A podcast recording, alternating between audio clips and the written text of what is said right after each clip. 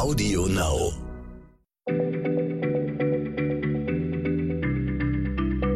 Schneller Schlau, der kurze Wissenspodcast von PM.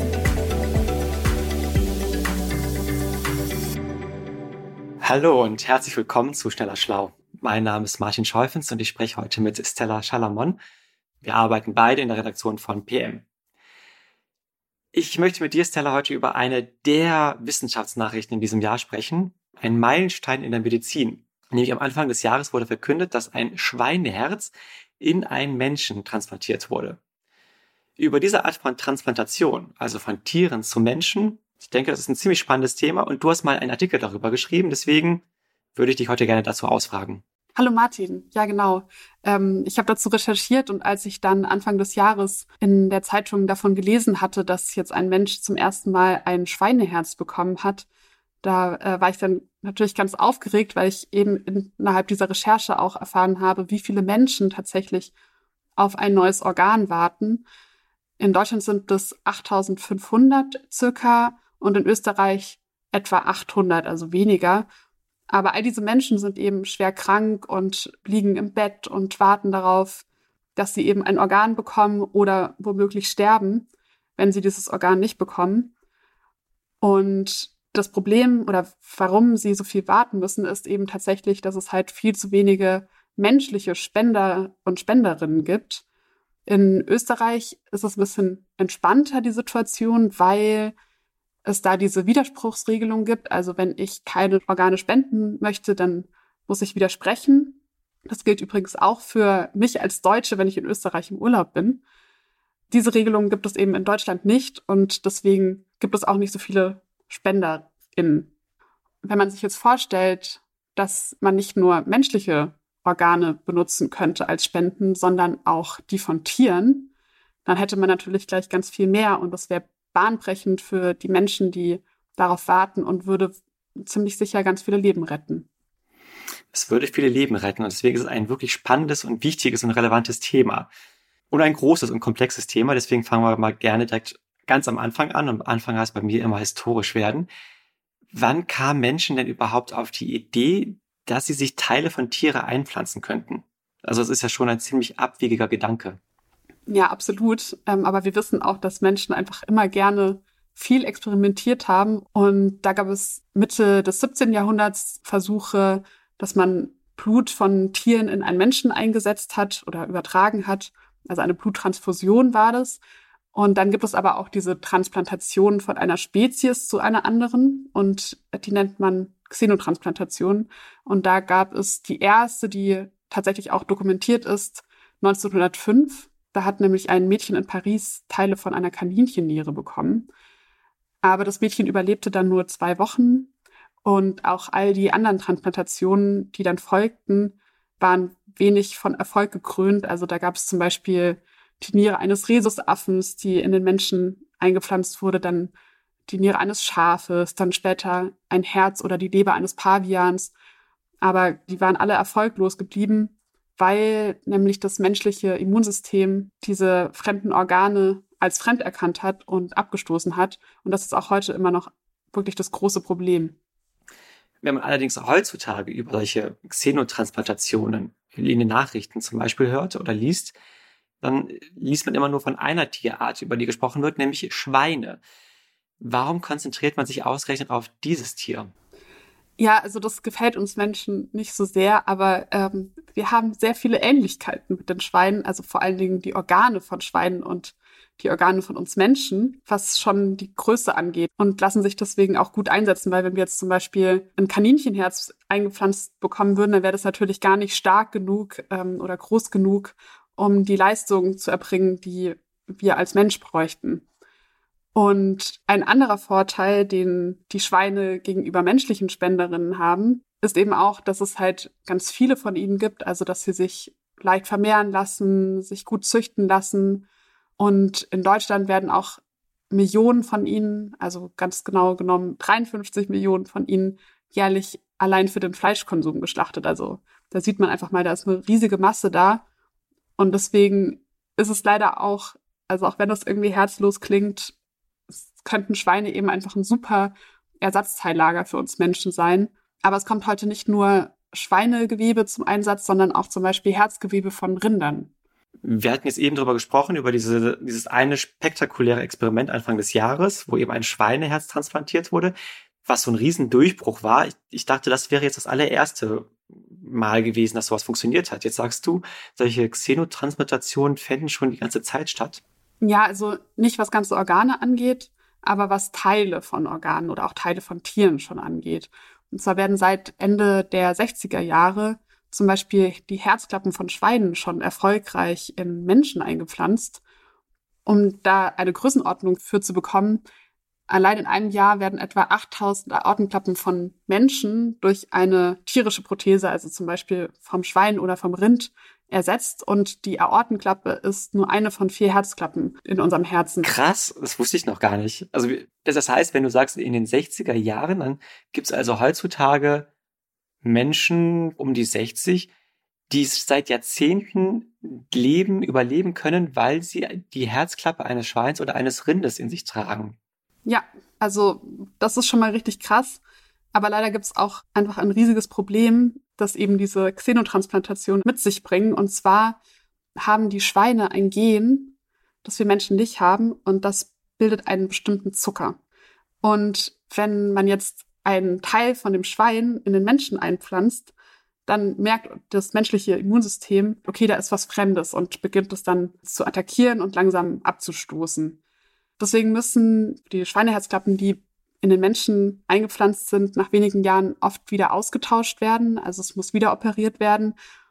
Und gerade auch bei Kindern, die natürlich mit den Jahren wachsen und auch sehr schnell wachsen, passiert es dann noch viel schneller und die fremde Klappe wächst natürlich nicht mit. Und ein anderes Problem ist auch noch, dass Betroffene Antibiotika nehmen müssen, damit keine Keime auf, den fremd, auf dem fremden Klappenmaterial siedeln können und auch Schwangerschaften können oft kompliziert sein, weil sich durch die Schwangerschaft und auch ähm, durch die Geburt dann die Klappe schnell abnutzt, weil es natürlich total anstrengend ist und dann muss sie auch schneller wieder ausgetauscht werden.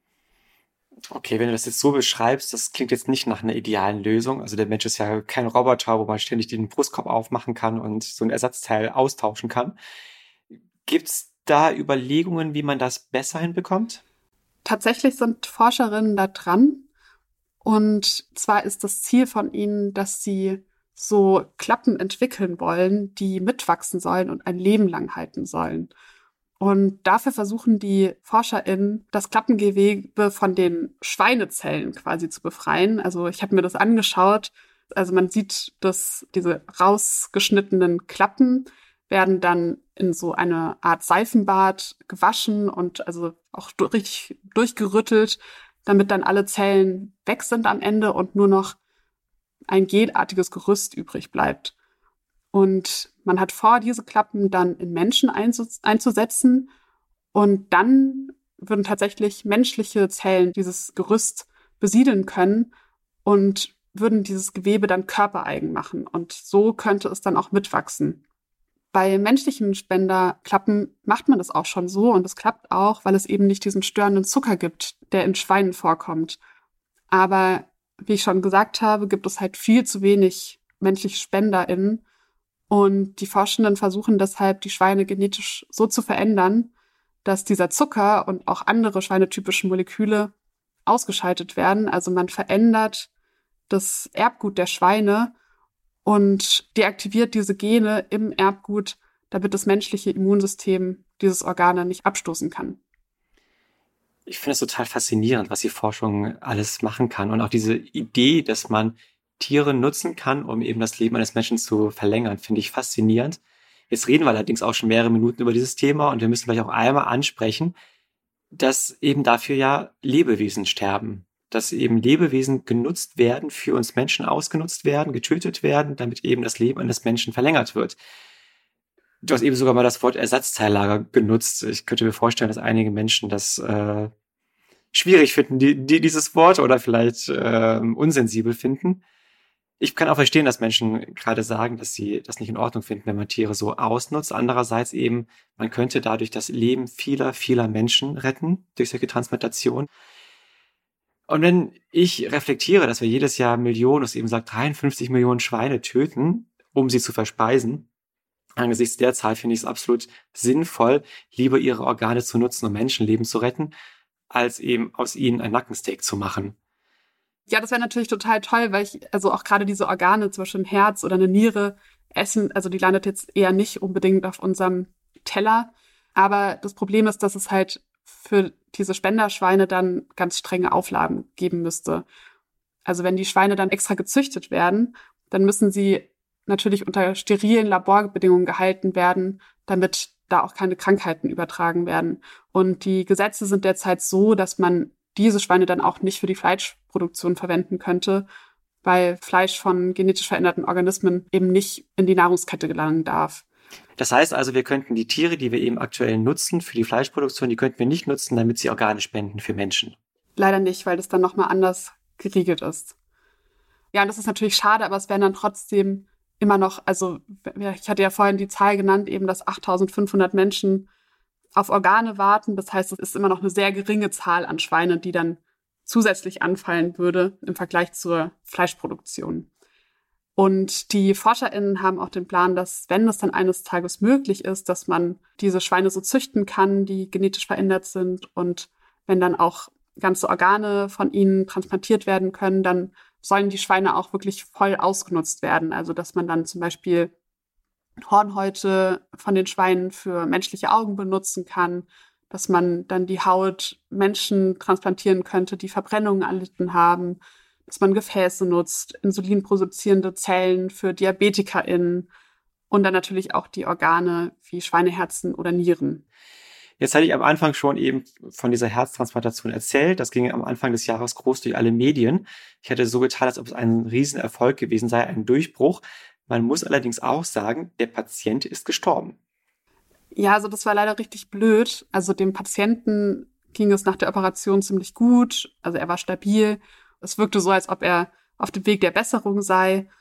Und dieses Schwein, das ihm das Herz gespendet hat, war auch genetisch so verändert worden, dass eben das Zuckergen und auch andere Gene deaktiviert worden sind, damit es eben diese Abstoßung nicht gibt. Aber nach zwei Monaten ist er dann tatsächlich gestorben und man hat dann herausgefunden, dass in dem Schweineherz ein Virus war, das das Immunsystem des Schweines aber unterdrückt hatte und es dann erst ähm, sich vermehren konnte, als es dann quasi im neuen Körper war. Und das hat man leider vorher nicht erkennen können. Und dieses Virus taucht eben nur bei Schweinen auf und kann für kleine Ferkelchen auch tödlich sein. Letztlich ist es eine sehr tragische Geschichte, diese Transplantation, die auf der einen Seite wissenschaftlich ein Erfolg war, aber leider diesen Menschen nicht retten konnte. Lass uns die Sache vielleicht mit etwas, einer etwas lockeren Frage jetzt noch beenden.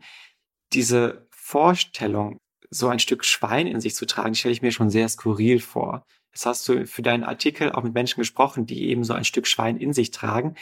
Wie ist denn das für diese Menschen? Wie reagieren die darauf? Ich habe eine Patientin getroffen, die tatsächlich schon seit 50 Jahren dank einer Schweineherzklappe überlebt. Also das ist wirklich also eine Seltenheit. Die hatte sehr viel Glück, dass diese Klappe auch noch hält. Und die ist zum Beispiel kein Schweinefleisch mehr, weil das für sie komisch wäre. Und auch die ganze Familie ist kein Schweinefleisch. In Foren zum Beispiel haben Betroffene dann auch schon so Witze gemacht, dass sie vielleicht nach der Operation dann anfangen zu grunzen oder dass sie schon einen ganzen Bauernhof in ihrem Körper hätten. Aber vor allen Dingen sind die tatsächlich diesen Schweinen, die ihnen eben ihr Leben wieder schenken, ähm, vor allem sehr dankbar. Das kann ich gut nachvollziehen. Das ist ja auch wirklich eine faszinierende Technik, dass das eben möglich ist. Ich bin wirklich gespannt, ob es in ein paar Jahren möglich ist, dass oder ob es eben der Normalfall ist, dass man eben Spenderorgane von Tieren bekommt. Aber das ist, wie wir, glaube ich, heute schon auch gemerkt haben, wirklich noch in weiter Zukunft. Noch sind eben Betroffene auf Organe von Menschen angewiesen. Und ich möchte deswegen alle ZuhörerInnen motivieren, dass sie sich einen Organspendeausweis zulegen. Den kann man ganz einfach sich im Internet besorgen. Ich habe das schon getan. Ich kann verstehen, dass viele Menschen das Thema lieber vor sich wegdrücken möchten. Keiner will sich, will darüber nachdenken, wie es ist, wenn man stirbt. Aber wenn es denn passieren sollte, dass man stirbt, dann wäre es doch zumindest gut, wenn andere Menschen davon etwas haben und man dadurch das Leben anderer Menschen ja noch verlängern könnte. Ich danke dir, Stella, für diese Folge und Ihnen, liebe Zuhörerinnen, alles Gute und bis zum nächsten Mal. Danke, Martin. Schneller Schlau, der kurze Wissenspodcast von PM.